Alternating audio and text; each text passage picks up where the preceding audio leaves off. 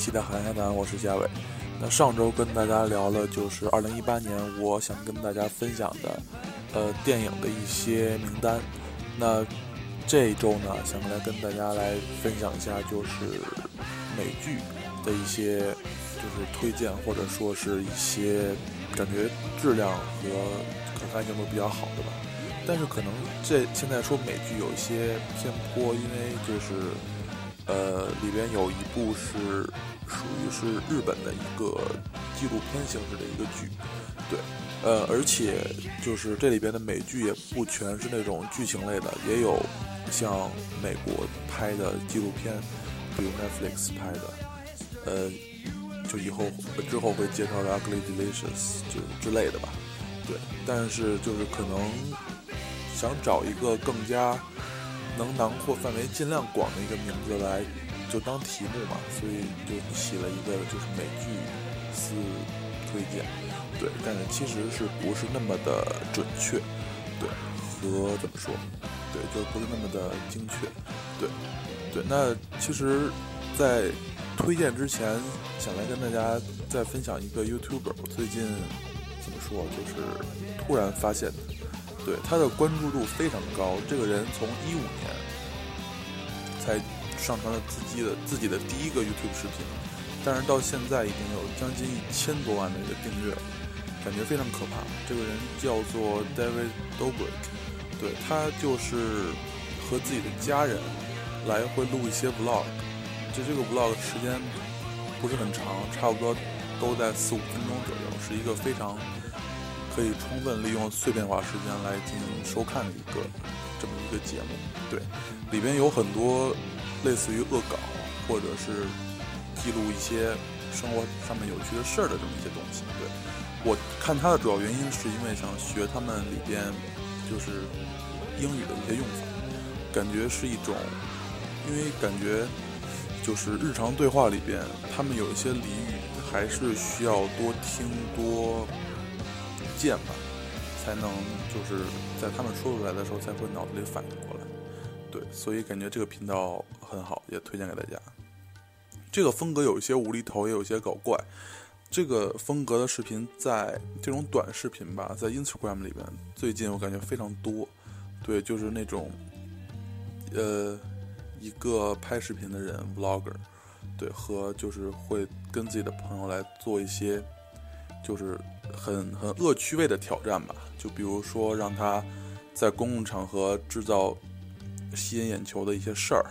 或者说让他直接把油浇在自己的身上，或者直接把他手机扔下河让他去捡什么之类的之类的。对，就是非常吸引眼球。但是相呃相比于这些来说，David Dobrik 他在里边会加入更多的对话的内容，而这些是我所呃需要的，所以我感觉这个频道。对，最近看了很多，所以也推荐给大家。对，那来开始今天的节目吧。对，今天其实上周就选好了，因为就是这周看了一些啊，就是 Netflix 一九年会出什么美剧，其实还会出的挺多的。而且相比于除了 Netflix 以外，其他的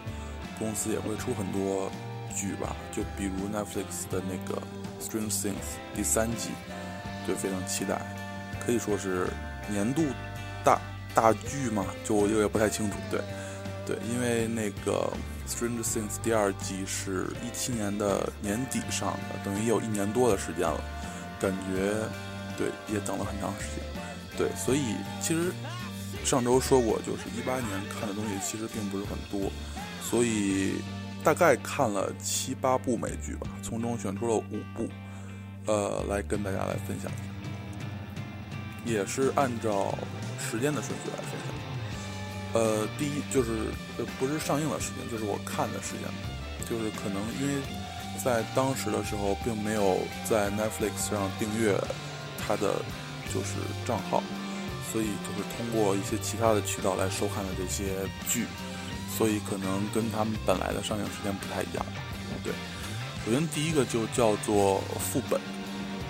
也有叫做翻译成探变的。它当时一八年出了第一季，一九年可能会出第二季吧。因为它的故事可能还没讲完。对，就是里边讲了一个背景设定于在未来，这个它对于未来的那种概念是很 cyberpunk 的那种感觉，就是不是很科技感，而是那种就是比较衰败的，就是很就是满街都是。潮湿的，完了之后会有电线露在外边，完了之后有那种霓虹色的蓝光、红光、绿光那种森森的发亮的那种感觉，就是很像香港或者很像日本。呃，他把背景设定在这么一个地方，就是因为科技已经足够发达了，人的意识可以通过呃技术来很轻易的移植，等于就是这个人会永生。说白了，但只是你的身体会进行一些变化，就是你可以移植到一个健康的身体里边，之后你的意识也会跟随你过去。对，等于这个里边的一个怎么说主线，大概就是男主角就是这么一个已经被呃意识移植了很多次的人，他在这里边是一个警探的角色，他要调查一个非常有钱的人，他被谋杀了。对，但是就是相当于是他的灵魂已经死掉了，但是男主能看到这个非常这个富翁的原因是，他把他的灵魂拷贝出来，等于他现在看到的是一个类似于副本一样的存在。对，这个剧的怎么说，就是具体内容就不跟大家来过多讲了，因为大家肯定如果感兴趣的话都会看。就主要说两个点，第一个就是，呃，这种这种科技的设定，我觉得在美剧里边我关注的比呃看到的比较少，对，有很多都像我觉得是像那种太空歌剧的感觉，对，就是像那个《Star Trek》在一七年还是一八年出了一个美剧，对，感觉是一种比较。就是像那种星球大战的那种感觉的一个科幻，对，非常硬核。之后还有就是同期的，还有一个叫做平行空间，还是叫平行宇宙？对，就是那个《加勒比海盗》里边演那个 Barbossa 的那个人演的，好像是啊。我这个那个看了一点，对，没有看很多。那个感觉也很好，哎，等会儿是那个 Barbosa 还是那个？哦，不对，是那个《爆裂鼓手》里边那个老师，那个人演的。对，就是一个好像一个是一个人分饰两角，是一种类似于平行宇宙这种感觉。像平行宇宙这种设定，其实我感觉最近近几年在美国美剧里边出现的很多。对，完了之后。我很很喜欢的一个美剧就是那个高堡奇人嘛，《The Man in the High Castle》。之后还有那个一点二点六三，对，也是一个时空穿越的剧，但是它好像已经就是停掉了，就没有后续的了。但是我觉得它刚出的时候那一部看了，感觉很好，也推荐给大家。但是不是一八年的嘛？对。呃，那个《高保奇人》是一八年的，但是由于种种原因，那个剧我大概看了五六集，对，因为还没有看完，特别就是有有，只要有有时间我就会看，但是因为就是我没有找到中文版的，所以感觉英文版的看一个关于就是有历史和纳粹的东西会有一些呃吃力，所以感觉看它有些慢，所以就没有入选到这个怎么说剧集里边，对。还有第二点就是这个剧的尺度非常大，我觉得可以说是一个披着科幻外衣的一个就是权力的游戏，变成斯隆，就感觉它的尺度实在太大了，就动不动就就就全裸那种感觉，对，感觉是一种给人很强大冲击力的吧，就是这种科幻，这种 cyberpunk 看起来是非常冷漠的，就是。把人隔绝开在这么一种呃封闭空间，而他在里边生活，在里边穿梭的人都是那种一个个鲜活的有欲望的个体，对，感觉这个冲击是让我感觉很大。呃，所以也把这部剧推荐给大家。对，完了之后第二部就是今年三月份呃的硅谷第五季。对，硅谷当时是，呃，我被一个人推荐的。对，其实刚就是从刚听这个名字，我对这个剧是没有多大兴趣的，因为根本想象不到它是一个喜剧。对，呃，怎么说？就是刚开始看这个剧的时候，没想到是这种类型的。对，就是它虽然是一种个喜剧，喜剧，但是并不是像呃《老友记》啊、《生活大爆炸》啊这种。就是那种会有伴随笑声的那种感觉，对，也不会是像，就是比如《摩登家庭》那种，就是一种伪纪录片形式的存在。就是它，呃，是以正剧来演的，但是它里面的很多梗都会埋的很久，呃，甚至会在一两季之后会出现的梗，就是让人看的非常爽。对，呃，但是就是第五季肯定。当时现在感觉也非常的牛逼，因为就是在前面很多没有出现的人物也出现了，而且很多的梗也都用上了，而且很期待第六季，就是 Gavin Belson 的公司是跟那个 Amazon 怎么来，就是来博弈一下嘛，因为在结结局的时候，就是他把自己的公司相当于是出掉了，对，就是也是埋了一个大坑，对，感觉还挺好，但是我觉得唯一一个有点。怎么说？就是缺陷的地儿，就是这种埋设的梗很多的这种剧，就是在每次新的一季出的时候，很多观众都会对前一季的一些梗会有一些执念，就是我希望在新的一季里边再次看到。但是就是因为这些执念，导致这些梗的出现会在一定程度上束缚住剧情的发展，就是会有一些生硬。我觉得《硅谷》第五季在这一季里边。呃，并没有前几集那么的，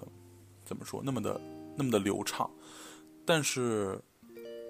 也说不出是哪里的感觉，就是它的梗太多了，而新的梗其实，呃，相对前四季，尤其是第二季和第三季要少很多，对，但是也不失为这是一个非常牛逼的剧，就非常喜欢里边的 Early Bachman 这个角色，虽然这剧这季里面没有了。就是金样已经怎么怎么说，从一个配角变成了一个，就是一相相对于一个相当于一个反派，对，感觉还挺有意思。对，当时看一二三四季的时候，感觉 Early Batman 是一种人生导师的存在，就是那种在就是呃 San Jose 或者是 Palo Alto 那种就是。一种科技混子吧，就是在年轻的时候，可能用用到了一大笔钱之后，就买了一个房子，之后混吃等死的那种感觉。感觉他演的真是非常的传神，对，还挺挺好看。对，也很期待他，可能是今年吧，或者是二零年的第六季。对，感觉有可能会是最终季，感觉也非常的期待。在里边。就很多的梗，其实感觉还没有被揭露。就是在好像在第一季还是在第二季的时候，就是他说那个 Jerry 是睡觉的时候会就是发出说德国话，但是在醒过来之后说就就说我完全不会德语。感觉这个应该是一个梗，但是他一直没有把这个梗给挖住。对，还有就是，其实 Jerry 的是一个非常有意思的人，所以最开始感觉这个人很奇怪，在这些一帮 nerd 里面会有这么一个就是对于财务管理很精通的人，但是现在感觉他就是因为他的精神上跟其实跟正常人不太一样，所以在就是跟这些程序员在一起的时候，感觉有相对的一些正常，所以感觉这个转型还挺好的。好，那给大家推荐第三部，呃。算不上美剧，但是应该是一个美食的纪录片，呃，Netflix 出品的，叫做《美食不美》，这个是中文翻译，反正英文的原意叫做《Ugly Delicious》。这个剧可以说这个剧吧，当时我看的时候就惊呆了，感觉就真是没想到美食纪录片还能这么拍。就是他把在美食的外表下，他谈论了很多关于美国的一些宗教。呃，种族，包括移民，包括亚裔少数族裔的一些跟白人或者和黑人的一些相处问题，包括自己家庭的一些矛盾和问题，都做了很深入的探讨。感觉现在 Netflix 的美剧做的纪录片做的非常厉害，就是美食纪录片是一个非常普遍的存在，但是怎么拍的有新意是非常厉害的。对，这个是一点，就是它在美食的背后隐藏了很多就是社会的问题、社会学的问题。呃，第二点就是感觉他的怎么说，他拍摄的纪录片的主持人是很不一样的。这个人叫做 Dave Chan，呃，是一个韩裔的美国人。他，就大家这么说肯定没有什么印象，但是可以在网上搜一下他。他是一个就是很胖，之后绝对算不上是帅。呃，可能他在说话的时候有有一些魅力吧，但是他绝对在就比如十年前或者二十年前，是绝对不可能就上电视成为一个主持人的感觉。在像就是美食节目这种感觉，有一个说法叫做 food porn 嘛，对，就是会有一些怎么说挑逗性的意味在里边，就比如 Golden Ramsy 是那种就是型男那种感觉，就他的口音也是让人感觉会让人很愉悦的那种声音，对，但是像呃怎么说，就 Dave Chen 一给给人第一印象就是一个。类似于吃货那种感觉，就他也很像一个商人，像一个老板，对，就是普通人，大怎么说，大街上就基本是不会认出来的，对。但是他给我们带来的那种冲击也是很大的，对他更能从一个呃贴近于美食的角度来谈文化，而不是聊美食本身的一些东西。就其实有一些像《舌尖上的中国》。呃，当然不是指第三季啊，就是一第一季，其实第二季都有一些往下走了。对，就像《舌尖上的中国》第一季，或者是像去年出的、一八年出的那个叫《风味人间》，感觉也是非常好的纪录片。就是其实它的吃的真的说多好吃嘛，其实也不一定，因为可能你吃不惯，但是其中蕴含的文化和一些社会学的因素是很值得去玩味和被挖掘的。对，感觉美食不美，就是做到了这一点。其中有一集，好像是第七集吧，就是介绍了大量的中国的一些点心 d u m s u m 包括小笼包。对，其实说到小笼包，感觉特别奇怪。在这个纪录片里面，还有在 YouTube 的一个频道里边叫做 Fun Food Bro，对，就是哎，好像叫 Fun Bro Food，或者就可能就是反了，就没关系。大家可以搜 Fun Bro。对，就可以搜到这个了。就是他们会做一些，就是，呃，他是两个亚裔的兄弟，对，应该是中国人。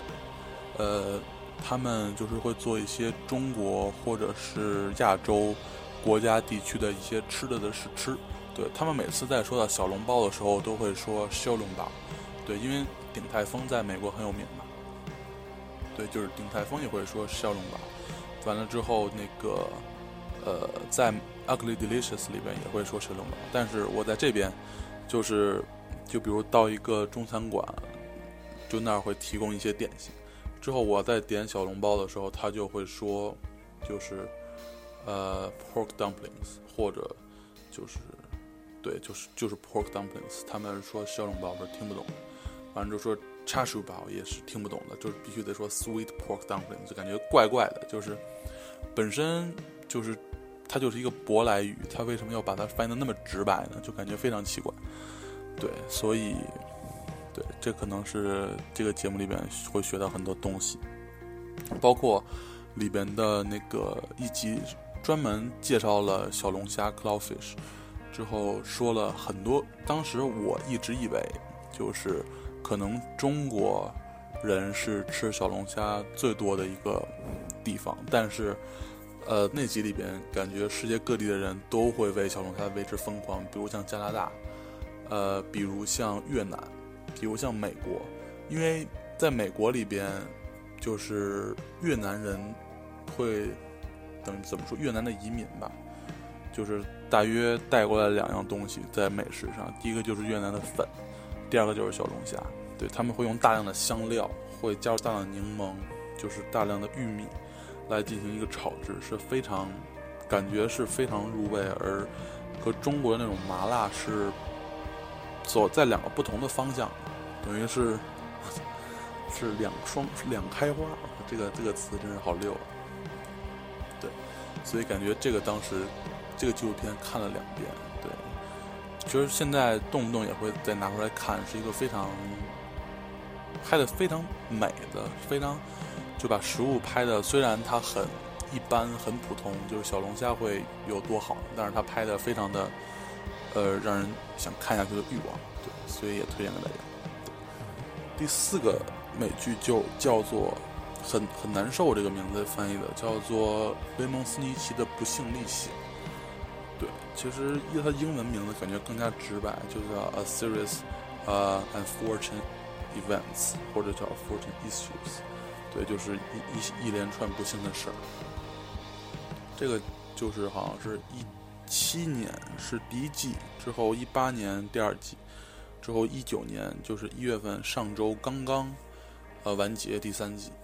当时完结的时候也是第一时间看，因为它是一次性放出，感觉第三季要拍的比第二季还要好。其实我感觉第二季就已经很好看了。这种这个剧拍的当时的逻辑是，就是两个孩子，啊，可以说是三个孩子吧，就是他们的父母在大火中被烧死了，之后他们要被就是寄养到一个叫做 Count Olaf 的一个人的。房子里边，但是那个 Count Olaf 就一直想要得到他们的财产，就是他父母的遗产嘛。对，之后就会种种的事情，就是就是它分为一个又一个的单元。这个剧就每一个单元就是那个 Count Olaf 都会打扮成一个不一样的人。这个当时是在上世纪九十年代有一个电影，就是这个 Count Olaf 是金凯瑞来扮演。对，但是现在这个。电影里，这个美剧里边，这 Count Olaf 是，就是一四年的那个《Gone Girl》里边那个女主被女主割喉的那个男人演的。对我也不知道为什么我会认识这个这这个这个奇怪的一个角色。对，感觉里边所有人都演得很好。刚开始觉得那个小男孩就是男主 Klaus 会有一些出戏，因为感觉他演的很很很白，但是在后面发现，就是他其实塑造的是一个。就是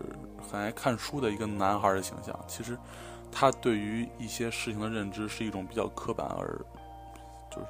怎么说，就是变通比较变通能力比较差的。对，所以感觉他演的到后面看了也可能是习惯了吧，感觉还挺好。而且在第三季的时候，就是那个 Sunny 变得非常的这个角色变得非常重要。就是不是前两季，就是可能尤其是第一季吧，打一些酱油。第二季可能。会有一些怎么说，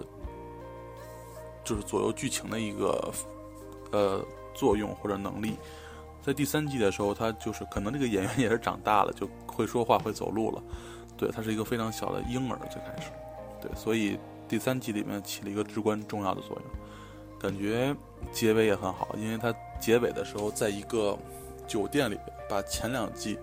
几乎所有的配角都请来了。因为它剧情是分块的，所以每个剧情里面只有一两个配角，之后到下一个剧情里面就会换，所以它其实配角很多。在最最后一幕的时候看到这些人，其实还挺感触的。对，也推荐给大家这部剧。其实今天推荐的大部分的剧，其实都是在 Netflix 可以看到。之后硅谷是 B H O H B O 的，对。之后最后一部是，呃，怎么说，就是。叫不是美剧，是一个日本的一个纪录片，但是应该是分几集，叫做《三河人才市场》，是日本 NHK 电视台来深圳，呃的一个人才市场，叫做三河拍的一个纪录片，是在日本播出的，拍摄中国底层呃社会的一个纪录片，当时这个。纪录片我呃没有第一时间看全片，而是在 YouTube 上看了一些这个纪录片的介绍。当时我非常触动，就是没想到中国还有这种人，就是在三河市场里边，呃，就是工作和寻找工作的人叫做三河大神。这些人就是他们基本没有工作，呃，就是他们如果要是实在没有钱了，就会去做那种。临时工，他们叫做日结，就是一天给，比如一百块钱或者一百二十块钱这种这种这种的。之后，呃，拿到这钱之后再去网吧，完了之后就住在住在网吧里边，网吧大概一天十几块钱吧。完了之后他会吃最便宜的面，完了之后喝最便宜的水，抽最便宜的烟，之后整天在网游的世界里边沉溺。就是当时我怎么说发现的时候，这这个事情的时候，感觉首先是震惊，其次是就是不太懂，就是在是就是诚然，在一个很发展迅速的城市背后会有就是社会的阴暗面，但是我我想我我想到的阴暗面并不是这种给年轻人绝望的这种感觉，嗯。怎么说？就是里面的大部分人会把自己的身份证卖掉，去换几百块钱，就感觉是一种。但是里面其实，呃，犯罪率并不高，就是偷窃率并不高，大家只是相互依偎的活着，但是只是活的非常卑微罢了。这个当时我看的时候非常的震惊，对，就是。就是所有人基本上是没有积蓄之后，每天这么混日子，对，就是混日子对于我来说是一个很，呃，不能接受的事儿。就是你可以，呃，怎么说？就是就相当于是没有目标嘛，就是对于一个事儿并没有一个强烈的追求。呃，其实感觉这么说有一些。成功主义，但是当你看到那些人的时候，他们其实对于明天都是没有追求的。可能我们现在的就是社社会，呃，由于就是这种进步主义大行其道，导致就是可能呃三年或者五年或者十年以后，和今天相比是一个翻天覆地的变化。这在上个世纪或者一八几几年是不可想象的，因为对于当时的人来说，其实。十呃十年的变化，类似于今天一年或者半年的变化吧。对，所以感觉以我的价值观来套套套加在他们的身上，有些道德绑架的感觉。但是我觉得，身为一个人，呃，如果只是单纯的沉溺在电子世呃网络世界之后。吃最没有营养的一些食物的话，感觉是一种自我消解。对，就是这个。当时看这部纪录片的时候，他用了大量的灰色，感觉这个这个其实就是他们的底色嘛，就是有些悲凉，也有些无奈，有些彷徨。其实彷徨都说的太轻了，就是就是相当于是迷失了自我。所以，这个这部纪录片当时看完一遍，就只完整的看完一遍以后就没有再往下看了，因为感觉看不下去，就是会心里很难受，也会想很多东西。对，就如果大家有兴趣的话，也推荐给大家看这部剧。对，感觉是一部非常怎么说，让我感觉很颠覆的一个纪录片吧。对，那感谢。以上就是别感谢了，以上就是我推荐的五部剧。对，其实一八年肯定还有很多的剧，包括国产的剧。只是对于我来说，可能我并不是特别的有兴趣去看国产的一些剧，但是并不代表国产的剧并不够优秀。当然了，也并我并不否认还有大量的糟烂的、糟粕的。国产的剧充斥在中国的市场，对，呃，对，那在下期节目里边呢，可能来跟大家来聊一聊，就是微博的一些事儿，对，因为感觉，因为最近会把节目上传到微博里边，会看微博的一些东西，但是感觉有一些很奇奇怪怪的地方，对，就是。其实在原来的节目节目里边也说过就是第一个是那个生活中的鄙视链之后还有一个是微博自省录其实这两个都是关于微博的事儿。感觉嗯下下一期节目想再来聊一聊就可能妖孽又多了吧。对那感谢大家收听这一期的海云海谈有可能在下下期的节目来跟大家来聊一聊就是一八年的另一些盘点。对那那我们下期见吧拜拜。